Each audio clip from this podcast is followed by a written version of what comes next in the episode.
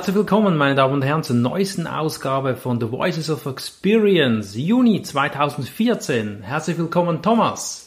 Hallo, Bruno. Thomas, du hast dir wieder viel Zeit genommen, um die aktuelle Ausgabe der GSA bzw. NSA, nicht GSA, was sage ich, der NSA zu studieren des Podcasts, des Original-Podcasts. Jim Caskert hat viele Interviews geführt und ich glaube, es lohnt sich hier an dieser Stelle mal zu erwähnen, dass das Original mal gehört werden soll. Du hast dir das Original wie viel Mal jetzt angehört? Dreimal bin ich durchgegangen und jedes Mal habe ich wieder neue Sachen mitgenommen. Okay, ich bin froh, dass wir hier eine Zusammenfassung machen können mit den wertvollsten Tipps.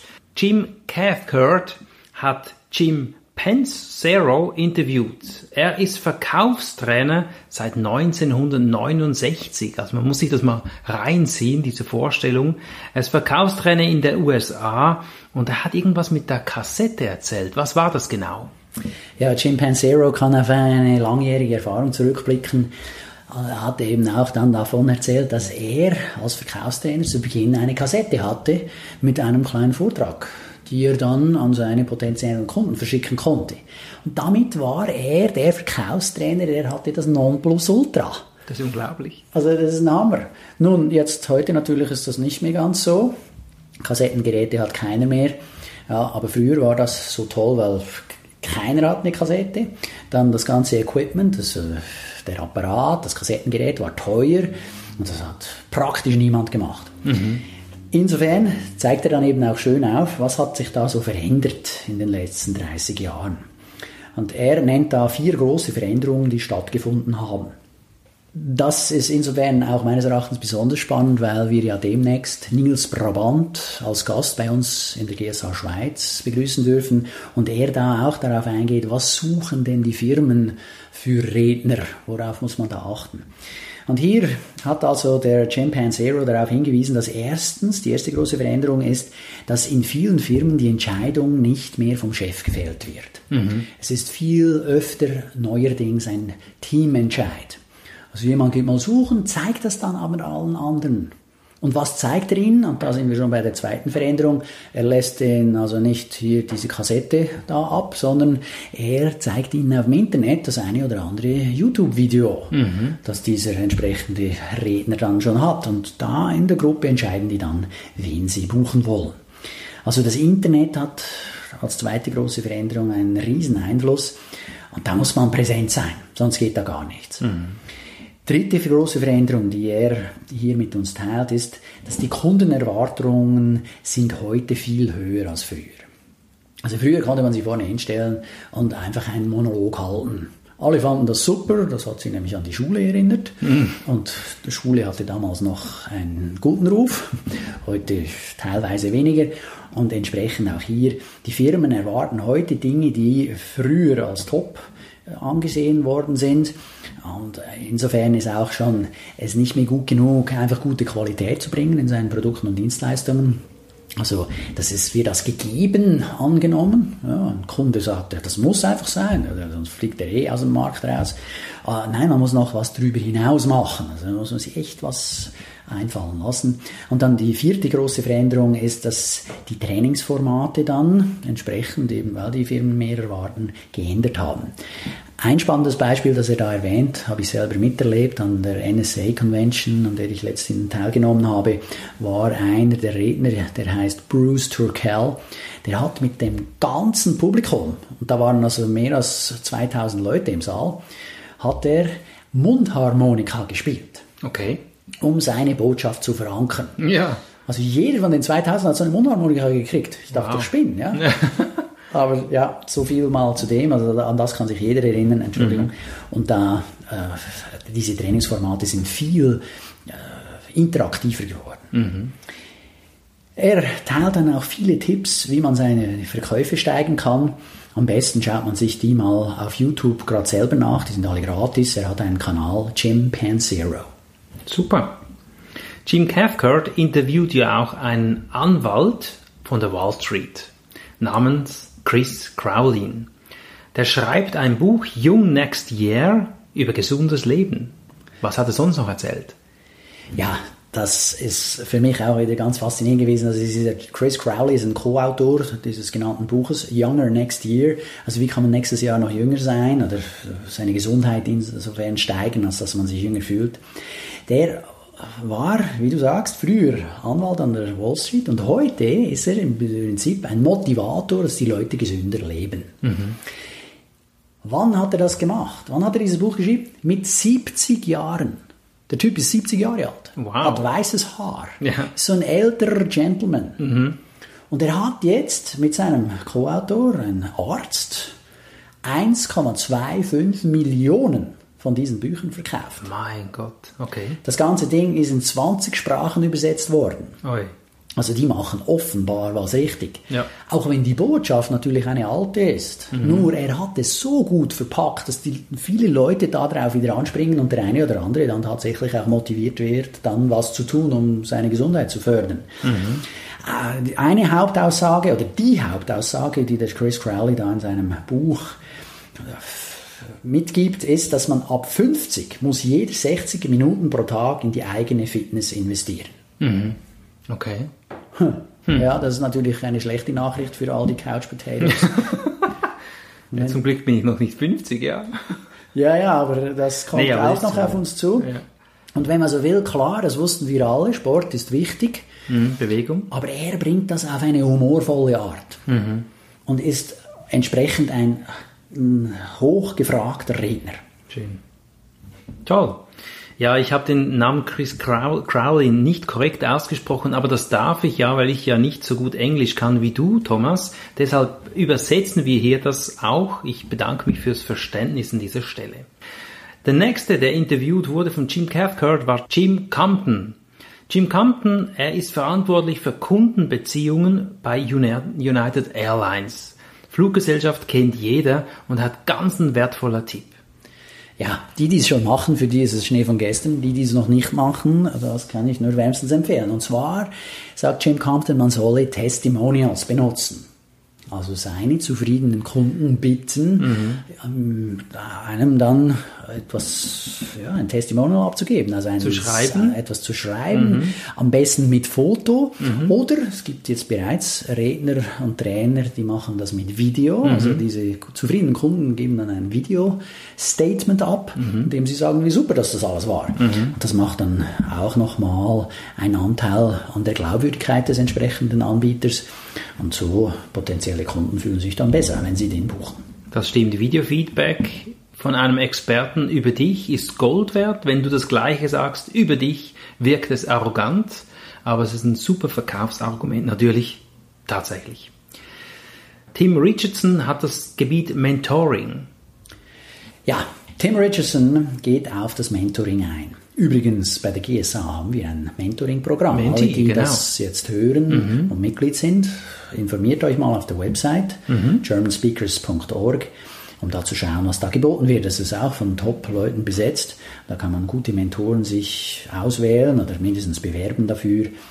Und hier sagt eben der Tim, äh, das ist super wertvoll. Er macht das in der National Speakers Association, aber auch außerhalb weil gerade Personen von außerhalb haben einen ganz anderen Blick auf das Geschäft eines Speakers und Trainers, wie denn eben die Leute, die in der National Speakers Association oder jetzt in unserem Fall in der German Speakers Association dabei sind. Er sagt dann so schön in einem Nebensatz, ja, also er persönlich hat noch nie von einem NSA-Kollegen einen Auftrag gekriegt. Mhm. Die Aufträge kommen immer von außerhalb. Mhm. Entsprechend wertvoll sind eben die Tipps von den Leuten, in dem Fall jetzt die Mentoren von außerhalb. Okay, alles klar. Ja, Phil van Hooser ist der Ex-Präsident der NSA und er hat ein ganz besonderes Gold Nugget für uns.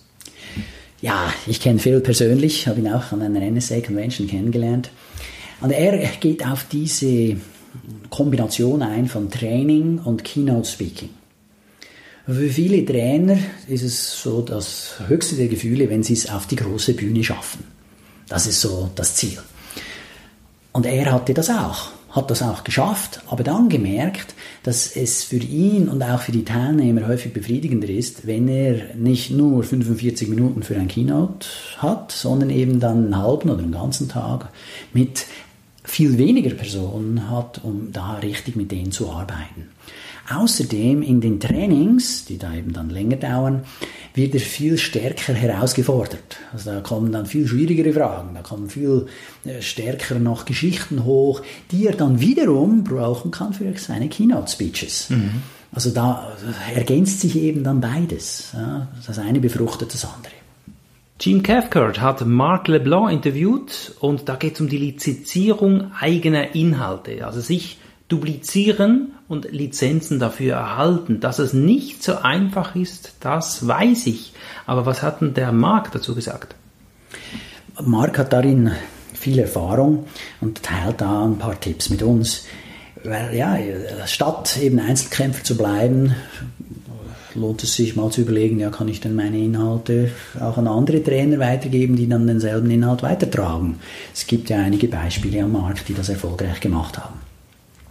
Als erstes empfiehlt er mal zu identifizieren, rauszukristallisieren, was sind denn die Prinzipien, was sind die Konzepte, die man selber seinen Trainingsteilnehmern mitgibt.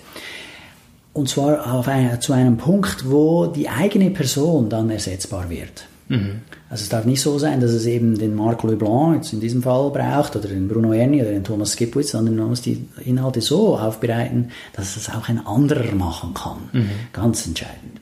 Dann zweiter Punkt, damit dann das nicht einfach Einheitsbrei ist, muss man oder empfiehlt er darauf zu achten, dass man dann ein proprietäres, ein eigenes Vokabular für, seinen, für seine Inhalte hat. Aha. Er in seinem Fall hat so 30, 40 spezielle Begriffe, die er benutzt. Mhm. Und das macht es dann eben zu seinem Material. Mhm. Also seine Sprache, ja? Ja, genau. Mhm. Spannend. Weil äh, wenn man das nicht hat, dann ist es austauschbar. Mhm. Dann kann man es nicht schützen, mhm. dann ist es nicht klar, aha, das ist von dem. Und hier finde ich einen ganz spannenden Aspekt. Jetzt für meinen Fall habe ich ja verschiedene auch Werkzeuge entwickelt, für noch besser zu präsentieren. Also den Skipwith-Radar gibt es, das Power-Präsentationsmodell gibt es, Clear-Message-Struktur gibt es. Äh, ich hatte mir gar nicht überlegt, dass das eben genau das ist, was er empfiehlt. Super. Na, jetzt muss ich auch noch 27 andere Berufe prägen und dann bin ich dann auch dabei, wobei ich habe noch ein paar mehr, aber ja, um okay. das überspitzt zu formulieren. Dritter Aspekt, den er empfiehlt, äh, ist zu überlegen, wie viele Personen sollen denn eine Lizenz pro Jahr erwerben können. Mhm. Also wie viele Personen sollen in seinem Team dann schlussendlich mitmachen können. Mhm. Für seinen Fall ist es so, dass er nur ein bis vier Personen pro Jahr mit reinnimmt, denen er dann eben eine Lizenz gibt, damit die das, was er für Inhalte hat, auch weitertragen können. Und versucht, so mit denen zusammenzuarbeiten, dass die auch zehn Jahre mindestens dabei bleiben. Mhm, mhm. Also bewusst eine enge Bindung mhm. und nicht ein jeder darf mitmachen. Ja, genau. Also er versucht hier eine ja, Geschäftsfamilie mhm. aufzubauen. Und eine gute Frage, die da der Moderator, der Jim Cathcart, ihm dann den gestellt hat, meines Erachtens, waren, ja, aber wie findest du denn diese richtigen Leute? Und der Mark antwortet da, meines Erachtens sehr spannend, ein bisschen äh, Wasser auf deine Mühlen, Bruno. Äh, erstens muss der Markt diesen potenziellen Lizenznehmer mögen. Wenn er ihn nicht mag, dann vergiss es. Zweitens, sie müssen gemeinsam Spaß haben. Wenn es keinen Spaß macht, zusammen zu arbeiten, vergiss es. Und drittens, möchte er diese Person bei sich zu Hause haben und möchte er, Mark, beim Lizenznehmer zu Hause sein. Mhm. Mhm. Also auf dieser Gefühlsebene mhm. stimmt's. Mhm. Oder eben nicht. Und wenn nicht, dann vergiss es. Gehen Gutes Sie getrennte Wege. Genau. Und das äh, finde ich ganz, ganz gut. Das ist so von wegen sechster Sinn und so, dieses gefühlsmäßige mhm. Ebene ist eben schon auch jetzt in seinen Augen sehr wichtig. Wir sind schon fast am Schluss. Es gibt noch einen Experten, Ron Carr, der aktuelle Präsident der NSA, hat ein Interview erhalten, gemacht mit Nils Bratband. Ha! Die Welt ist klein. Ja, es ist natürlich besonders schön, dass ein Mitglied der German Speakers Association, der GSA hier, vom aktuellen Präsidenten der NSA interviewt wurde. Wieso das? Na, der Ron Carr hat sich überlegt, hm, will man was Neues machen, wir interviewen mal einen internationalen Besucher der NSA-Anlässe, der alle Veranstaltungen der NSA des Jahres 2013 besucht hat. Oh. Der Nils Brabant hat also hier gerade gleich das Gesamtpaket gekauft. Das sind drei große Konferenzen in den USA. Wie kommt er dazu und wieso macht er das? Ja, und da fand ich auch ganz spannend. Nils hat dann eben erzählt, wie er erst dadurch darauf aufmerksam geworden ist, dass eine Rede nicht ein isolierter Anlass ist, wo man dann mit dem Kunden ausmacht, was für eine Rednergage man kriegt, sondern dass es gibt eine Phase vor der Rede, wo man Leuten schon bereits etwas verkaufen kann, ihnen schon Mehrwert bieten kann im Hinblick auf die Rede, dann die Rede, gleich während und nach der Rede kann man auch schon noch wieder Mehrwerte bieten, die sich auch wiederum in Umsätzen auszahlen können. Und nach der Rede kann man auch nochmal den Leuten Mehrwerte bringen immer auch mit dem Gedanken, einen höheren und besseren Lerntransfer hinzukriegen. Mhm. Das ist ja auch oft die Kritik, die da kommt. Ja, einer hält zwar eine super Rede, aber dann gehen die Zuhörer nach Hause und dann das war's. Mhm. Die machen nichts. Mhm. Und hier hat er nicht nur einen höheren Lerntransfer, wenn er eben diese verschiedenen zusätzlichen Phasen sich anschaut. Und darauf wurde er eben aufmerksam gemacht an diesen verschiedenen Veranstaltungen der NSA, sondern eben, wenn man dann auch vor, während und nachher noch weiterdenkt. Konkret nennt Nils Brabant, dass er dank dem Besuch dieser verschiedenen Veranstaltungen eben dann Ideen mitnehmen konnte, die ihm in dem einen Fall 10.000 Euro vor der Veranstaltung eingespielt haben. Dann die Rede und dann nach der Veranstaltung hat er bei, dem einen, bei der einen Rede noch 45.000 US-Dollar angeblich eingenommen. Wow. Also das sind nette Zusatzeinnahmen. Mhm. Äh, da kann man nichts sagen. Da kann man wirklich nichts sagen. Gell? Da legst du nieder. da, da legst du nieder. Gell? Und jetzt sollte man sich gerade mal hinterfragen, was habe ich jetzt gehört bei diesem Podcast? Mhm. Was habe ich aufgeschrieben während dem Podcast? Und was mache ich jetzt mit diesen Informationen nach diesem Podcast? Ja, genau. Also zum Beispiel könntest du hingehen, diesen Podcast runterladen auf dein iPhone und ab und zu mal im Auto wieder hören, so dass über die Wiederholung irgendwann mal der 20er runterfällt, das 20 Rappenstück, wie man so schön bei uns mhm. sagt, um es dann auch zu tun. Tun, tun, tun. Mein Name war Bruno Erni. Mein Name Thomas Gebuith. Wir freuen uns auf den nächsten Podcast. Ja, ich mich auch. Tschüss. Wir sehen uns und hören uns in einem Monat. GSA Schweiz kommentierte The Voice of Experience from.